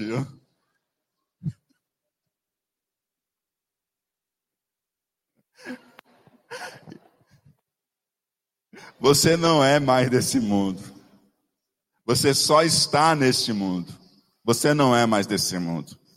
Se nós murmuramos, nós nos tornamos semelhantes a esse mundo e não separados dele, mas Deus já lhe separou desse mundo. Você é do Senhor.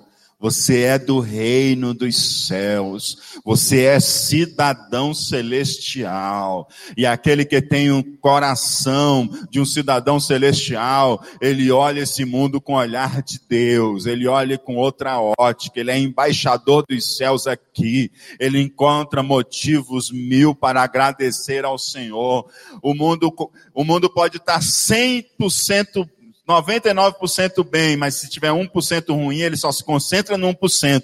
Mas você já nasceu de novo, você tem um novo coração, você tem a mente de Cristo, você é uma nova pessoa. Os meus lábios, os seus lábios, é para estar cheias de louvor, cheias de coisas boas, anunciarmos a salvação de Deus e a grandeza de Deus. Por isso que eu não gosto de colocar os meus olhos diante daquilo que o Senhor não quer que eu coloque. Por isso que eu não gosto de ouvir diante daquilo que vai sugar do meu coração e esgotar o meu coração de alegria e de esperança. Eu gosto de alimentar o meu coração, os meus olhos, meus ouvidos, daquilo que vai encher o meu coração do bom tesouro de Cristo. Eu gosto de olhar para aquilo que Deus vê com esperança. Fortaleza estava num estado terrível, amados. Estava uma situação terrível, degradante. Você andava pelas ruas, você via medo e pavor nas pessoas. O Senhor levantou um exército de igrejas lá em Fortaleza. Nós começamos a orar ao Senhor e dizer: Senhor, Queremos mudança sobre a nossa cidade, Senhor. Nós repreendemos o espírito de morte sobre a nossa cidade, Senhor. Nós repreendemos o pavor do medo sobre a nossa cidade. Senhor, essa cidade ela se tornou vergonha mundial, mas tu vai honrar e glorificar o teu nome aqui, Senhor, porque onde abundou o pecado, superabundou a graça. E se esse nome dessa cidade foi manchado mundialmente, é porque tu vai glorificar o teu nome nessa cidade. Queridos, nós nos tornamos, amados, a cidade que mais caiu juntamente com o Estado estado do Ceará a criminalidade letal no Brasil para a glória de Deus. Quando no começo do ano teve toda aquela rebeldia, as cadeias pegando fogo, as ruas pegando fogo, cidade de Fortaleza, todo mundo com medo de sair. Os irmãos olharam, pastor, e agora? Agora é que a coisa está melhorando. Mas como assim, pastor? Para melhorar tem que piorar.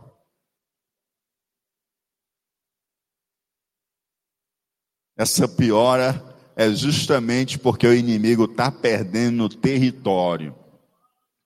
E o inimigo está louco e está mexendo com, com aqueles que dão lugar. Mas a igreja vai permanecer firme na intercessão. E as coisas vão continuar mudando. Queridos, Fortaleza não é o melhor lugar do mundo para morar. Não é. Mas eu posso dizer para você que Fortaleza não é mais a fortaleza do ano passado. Ela é outra cidade para a glória de Deus.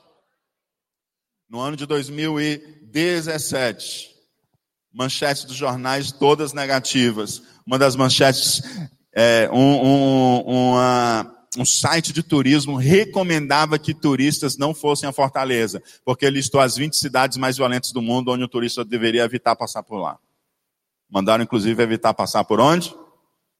Por onde? Fortaleza.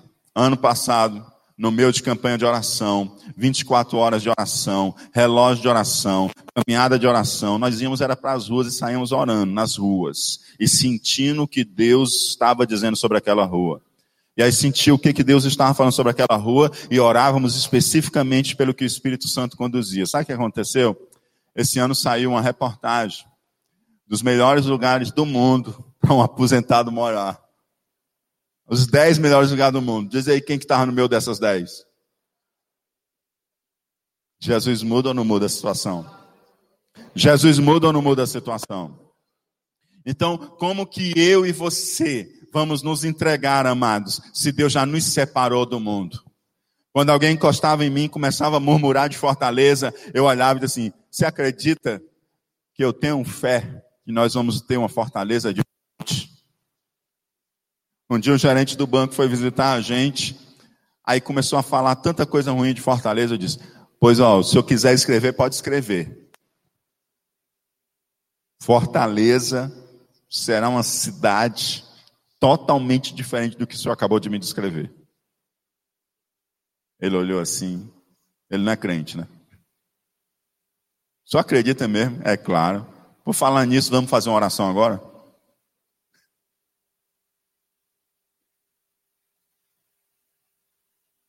Amados, por que, que Deus me deixou aqui e deixou você aqui?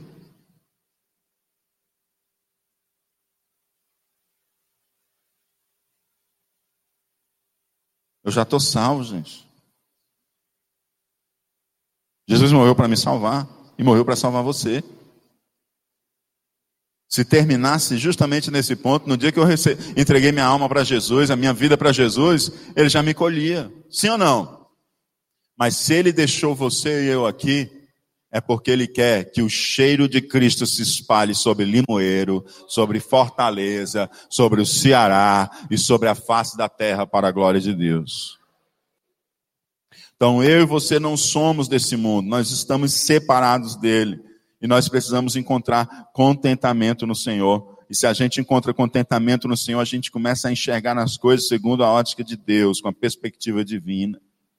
E qual a resposta cristã às aflições? Filipenses, capítulo 1. Vou pedir para vocês um pouquinho de mais minutos para a gente concluir. Amém? E que vocês ainda têm que preparar o almoço, né, hoje. Ou será que vocês estão jejuando? O jejum de vocês é dia de domingo? Não, né? Dia de domingo é o dia do almoço de família, né? Abra sua Bíblia em Filipenses capítulo 1, versículo de número 12. Versículo de número 12. Diz assim a palavra de Deus.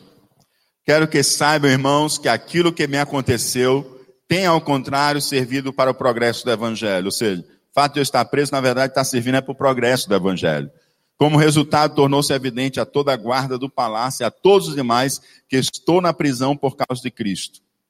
Estou na prisão. E os irmãos, em sua maioria, motivados no Senhor pela minha prisão, estão anunciando a palavra com maior determinação e temor. O que que Paulo viu? Como é que você responde à aflição? Como é que você responde à provação? Você procura o que de bom há nisso do Senhor para você. Tem umas provações que vai ser mais fácil você encontrar, tem umas que vai, ser, vai dar mais trabalho você encontrar. Quando a gente vê nas aflições as misericórdias de Deus, nós encontramos contentamento. O apóstolo Paulo está dizendo: olha, na verdade estou feliz também, porque o progresso do evangelho está acontecendo. Eu estou preso e o evangelho está tá acontecendo. Olha, como que a guarda pretoriana seria alcançado pela pregação do evangelho? Como que a guarda da corte imperial romana seria alcançada pelo evangelho? Todos eles estão curiosos como que eu estou aqui na prisão por causa de Cristo e o meu contentamento e a minha alegria. Então, na verdade, eles estão ficando cada vez mais sedentos do evangelho do Senhor Jesus. Outra coisa, os irmãos estão é mais destemidos, ao invés de eles ficarem com medo de pregar o evangelho, eles estão é pregando mais ainda a palavra de Deus. Então a minha, a minha prisão redundou em uma bênção maior. Então, se a minha aflição é para que a eternidade de outros seja mudada, bendito seja o nome do Senhor. É isso que Paulo está dizendo para nós. É, Conta-se a história de um famoso pintor que ele estava trabalhando em uma plataforma elevada na Catedral de São Paulo, em Londres. E aquelas pinturas que demoravam meses e meses, pinturas no teto, e ele pintando, e de repente o assistente dele lá de baixo, vendo ele fazer um movimento, né, pintando lá, concentrado na pintura, ele pega um pincel chá de tinta e joga. Quando ele vê aquilo, ele dá um passo para trás e começa a gritar com o assistente dele. Porque que ele estragou a obra que tanto tempo ele estava ali trabalhando. O assistente disse: Foi para salvar a sua vida. Pois o Senhor estava a um passo de cair.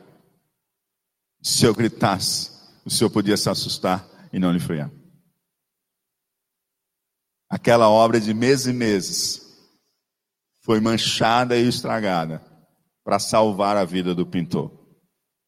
Tem coisas que você não sabe que está acontecendo que parece tão ruim, mas é para você não dar um passo adiante e cair. É Deus guardando você, é Deus moldando você. É Deus preparando algo para você. É de alguma forma aquilo que parecia mal ser um grande bem. A ruína da obra daquele pintor na verdade, foi a salvação da vida dele. A ministra Damares, uma história de abuso, de dor, e Deus toma essa mulher, uma história de abuso e de dor, para processar a dor dela como uma cura para outros. Ela se dedicou a várias causas, dentre elas também a causa entre os indígenas. E Deus usou a dor dela para ser cura para outras pessoas. E hoje está aí como ministra do Estado, para a glória do Senhor. Quando nós respondemos às circunstâncias de maneira agradável a Deus, nós encontramos contentamento. Quando nós submetemos nossa vontade à vontade de Deus, nós encontramos contentamento. Quando nós buscamos o bem dos outros em meio à nossa própria aflição, nós encontramos contentamento.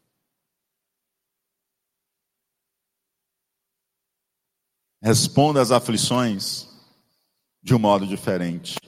Tire os olhos de você, coloque os olhos em Cristo.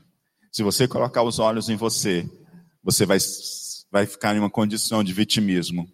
Ai de mim, coitadinho de mim, coitado, olha o que está acontecendo comigo. Tire os olhos de você, Coloque os olhos no Senhor. Ele é a alegria dos homens. Nele você encontra contentamento. E se você aprende o contentamento, a gratidão acontece e flui naturalmente. Tire os olhos de você e coloque os olhos de quem está em sua volta. Faça o bem, ainda no seu estado de dor, de sofrimento.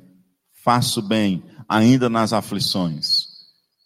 Gente, isso é transformador. Que Deus nos ajude a viver em um estado de contentamento.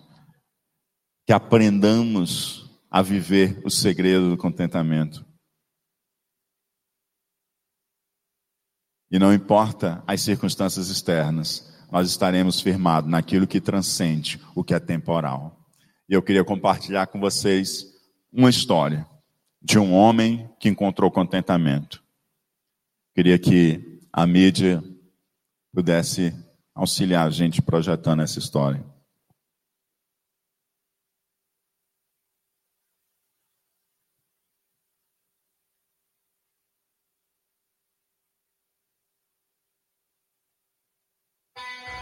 Casal Horácio e Anne Spafford moravam em Chicago, nos Estados Unidos e eram muito amigos de alguns missionários cristãos. Ele era um advogado, o qual investiu grande parte de sua fortuna em imóveis para locação, que infelizmente foram destruídos pelo famoso Grande Incêndio de Chicago de 1871. Arrasado pelo prejuízo e ainda sofrendo pela morte de seu filho pequeno de apenas dois anos devido à febre amarela, ele se dedicou a ajudar e a reconstruir a cidade e amparar os milhares de desabrigados do incêndio. Em novembro de 1873, ele decide levar sua esposa Ana e suas quatro filhas para uma viagem à Inglaterra. Seu embarque, porém, foi atrasado devido a algumas urgências profissionais de última hora.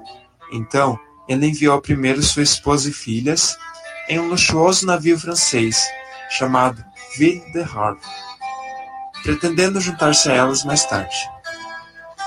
Mas antes mesmo dele embarcar, ele recebe a trágica notícia de que o navio se chocou num acidente em águas profundas e afundou em menos de duas horas. O mensageiro chega com um telegrama de sua esposa com duas palavras principais: Saved Alone sobrevivi sozinho. Horácio embarcou imediatamente para se reencontrar com a esposa. No caminho, em uma noite fria de dezembro, o capitão do navio chama Horácio e diz: Acredita estarmos passando agora, em cima do local onde o navio afundou. Incapaz de dormir, Horácio encontra conforto somente nas palavras: Tudo bem, sou feliz. Deus quis assim. Quando chegou à Inglaterra, ele se juntou à sua esposa em lágrimas, e na mesma noite, no quarto do hotel onde eles estavam, com o coração despedaçado, ele escreveu os versos de um poema. Horácio perdeu sua fortuna e todos os seus preciosos filhos. Seu estado naqueles dias era indescritível. Mesmo assim, uma pequena frase se tornou uma força para a alma. Ó sim, certo estou, mesmo em tais provações. Em Jesus acharei força e paz. Há um verso na Bíblia que diz: Mas eu esperarei continuamente e te louvarei cada vez mais. Salmo 71, versículo 14. Queria convidar você a ficar em pé. Daí ele escreveu aquela canção: Sou feliz com Jesus, eu sou.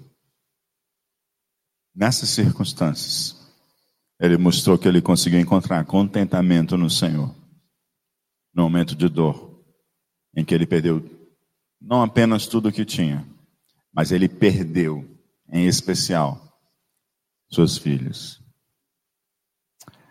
E eu quero fazer uma oração com você nessa manhã. Quero fazer uma oração com você nessa manhã. Nessa manhã você entende que o contentamento ele precisa estar presente em sua vida. Você tem encontrado algumas dificuldades para viver o contentamento. Quero convidar você para a gente ter esse momento de oração. Quero orar por sua vida. Queremos orar juntos. Para que hoje seja um divisor de águas sobre a sua vida. Quero convidar você para dar um passo à frente, para vir até aqui, para a gente orar juntos. A gente orar juntos nessa manhã. Para que o Senhor possa trazer um tempo novo sobre a sua vida. E que esse tempo novo venha de uma forma muito especial sobre a sua vida, sobre a sua família, sobre o seu ministério.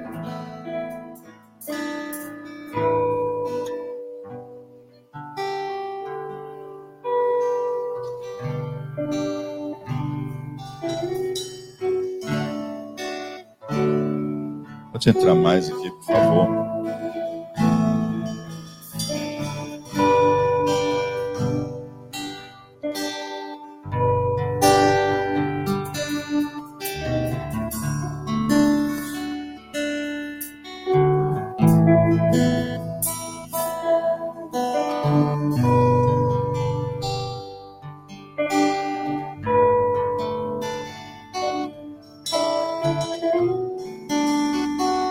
Alguém que sofre de alguma síndrome de ansiedade,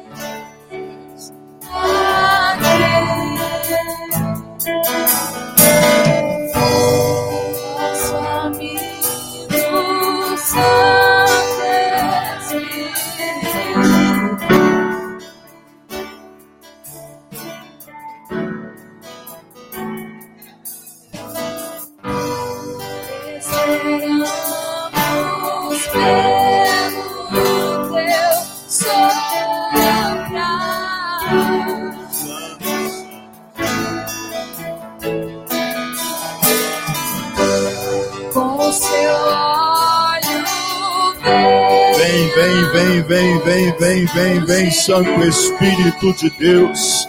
Vem, vem, vem, vem, vem, Santo Espírito de Deus. Vem, Espírito de Deus. Vem, Espírito de Deus. Vem, Espírito de Deus. Santo, Santo, Santo, Santo, Santo. Dissipa o medo, dissipa o medo, dissipa o pavor, dissipa a depressão, dissipa a ansiedade. Enche, enche, enche, enche, enche com a alegria do Espírito Santo de Deus. Oxalá.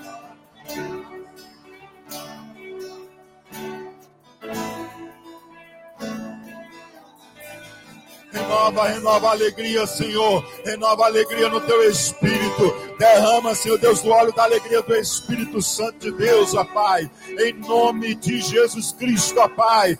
Em nome de Jesus Cristo, Senhor Deus. Que o segredo de o viver com contentamento, ó Pai, venha sobre a vida de cada jovem, venha sobre a vida de cada senhor, venha sobre a vida de cada senhora, Senhor. Em o nome do Senhor Jesus Cristo, ó Pai.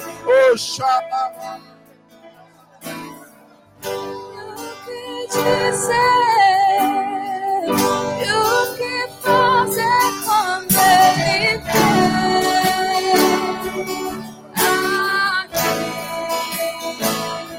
Seja cheio do Espírito Santo de Deus. Seja cheia do Espírito Santo de Deus. Seja cheio do Espírito Santo de Deus. Seja cheia do Espírito Santo de Deus. Fale em novas línguas segundo o Espírito Santo lhe concede. Seja batizado no Espírito Santo agora. Em o nome de Jesus.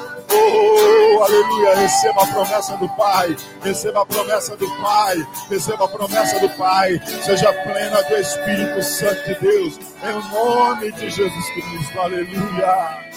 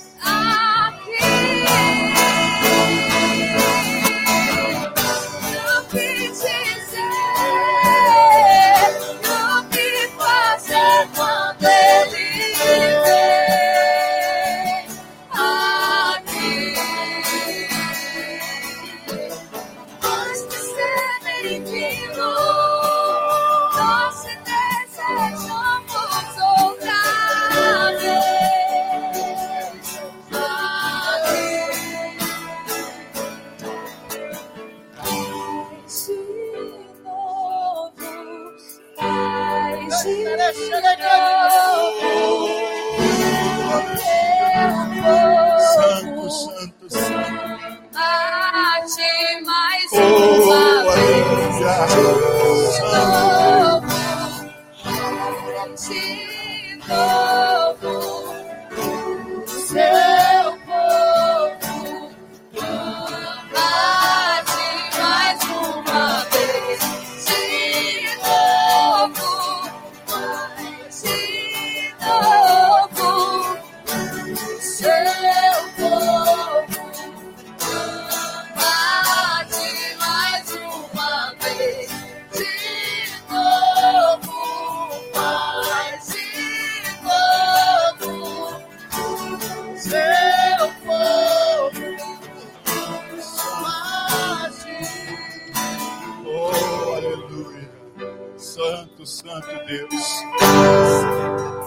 Pessoa que vira de noite, as horas passam e você fica incomodado, que você não consegue dormir. A insônia tem lhe atormentado, isso tem tirado a sua qualidade de sono. Eu gostaria de orar por você. Quem está, quem tem vivido dias que tem tido insônia, não consegue dormir em paz, vai dormir muito tarde, rola de um lado para outro da cama, parece que o sono não vem. Quem é? Quem é? Você? Chega pertinho. Fazer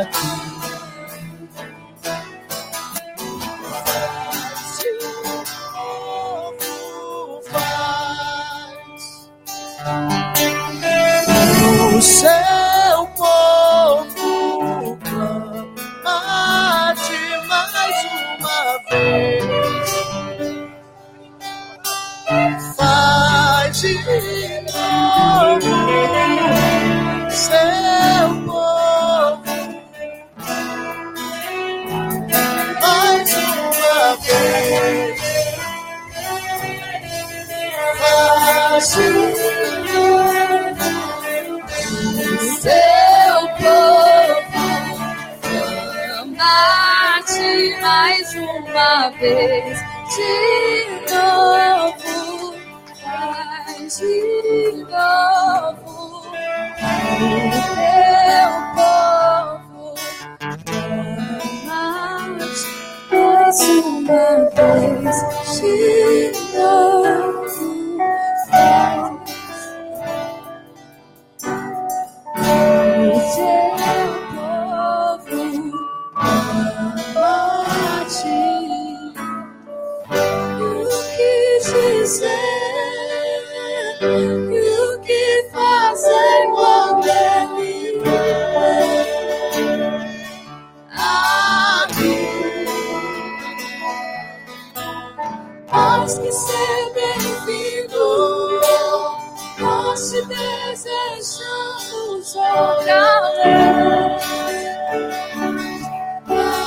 Aleluia.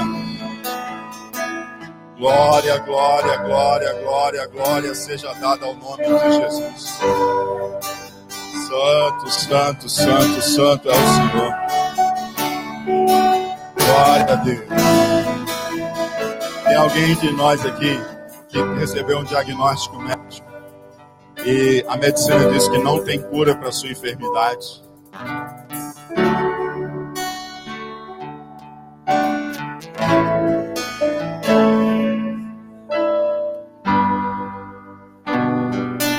Você crê que Jesus cura? Você recebeu um diagnóstico, a medicina diz: olha, nós não conseguimos fazer nada. Você vai ter que conviver com essa doença. Mas você crê que Jesus cura? Tem alguém entre nós que tem esse diagnóstico e quer que a gente ore agora, que a gente ore agora por você? Há alguém? Chega aqui pertinho, por favor.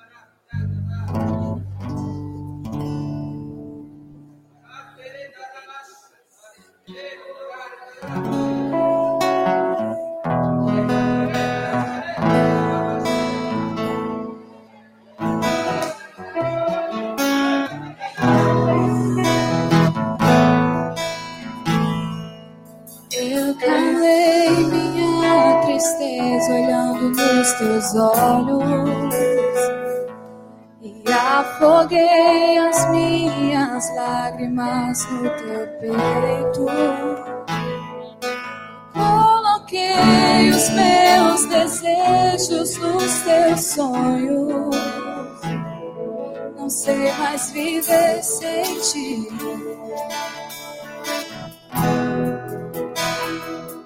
Estou seguindo meu caminho, me guio por teus passos. Minha vontade eu apoiei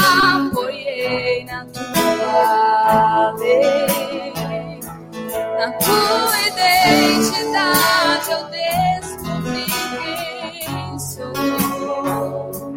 Você me atrai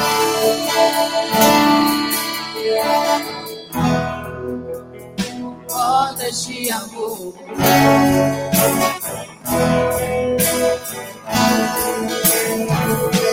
Você me leva ao deserto pra falar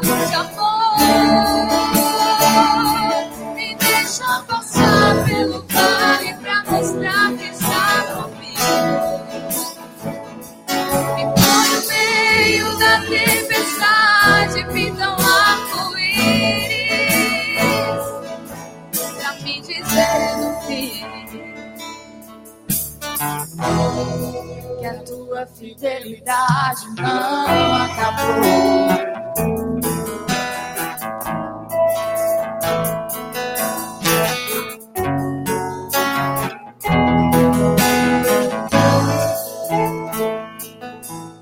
Profunda é a profundidade das riquezas. do céu desceu.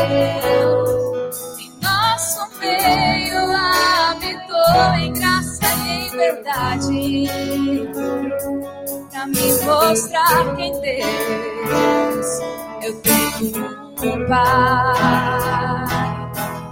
Eu achei o meu esconderijo debaixo de tuas asas na rocha minha casa eu construí. E nenhum vento poderá me derrubar.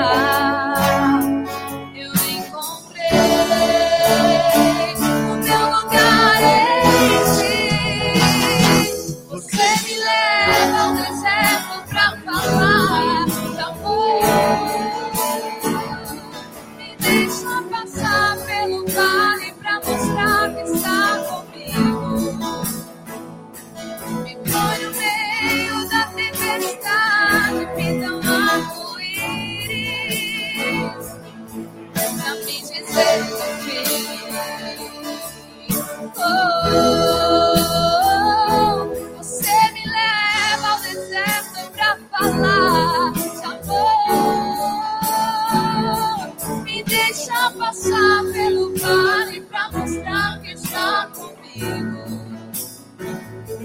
Me põe no meio da tempestade, pinta um arco-íris pra me dizer o fim. Que a tua fidelidade. Aleluia. Glória a Deus.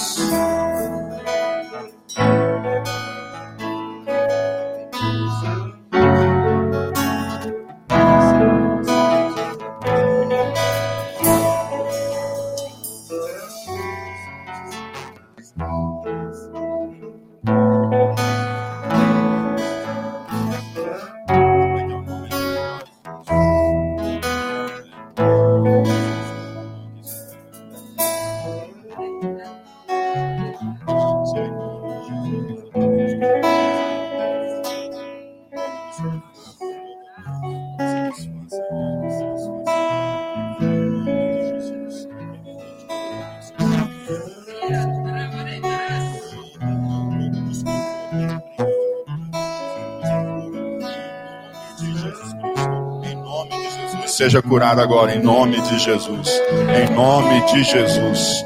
Aleluia. Senhor, renova, Senhor Deus, a força de cada um dos teus filhos e filhas nessa manhã, ó Pai. Senhor Deus, que o verdadeiro contentamento jamais partem dos teus filhos, ó Pai. E que eles possam encontrar sempre o contentamento em Ti. Senhor Deus, enche-os do teu Espírito Santo, do fruto do Espírito, ó Pai. Batiza com o Espírito Santo aqueles que não são batizados, ó Pai. E aqueles que estão enfermos, ó Pai. Eu repreendo agora, na autoridade do nome de Jesus Cristo, toda enfermidade, Senhor Deus. E ministro cura, Senhor Deus, sobre a vida dos teus filhos agora, nesse nome que tem todo o poder. Em um nome de Jesus, em um nome de Jesus, em um nome de Jesus Cristo. Eu ministro cura em nome de Jesus, esse nome que tem todo o poder para a glória de Deus Pai. Posso todas as coisas naquele que me fortalece. Nosso contentamento está em Ti, Senhor. Em o nome de Jesus Cristo. Amém.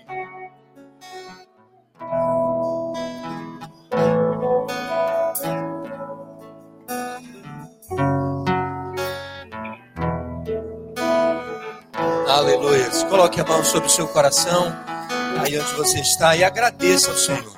Agradeça ao Senhor. Agradeça ao Senhor. Faça essa oração agora, em nome de Jesus.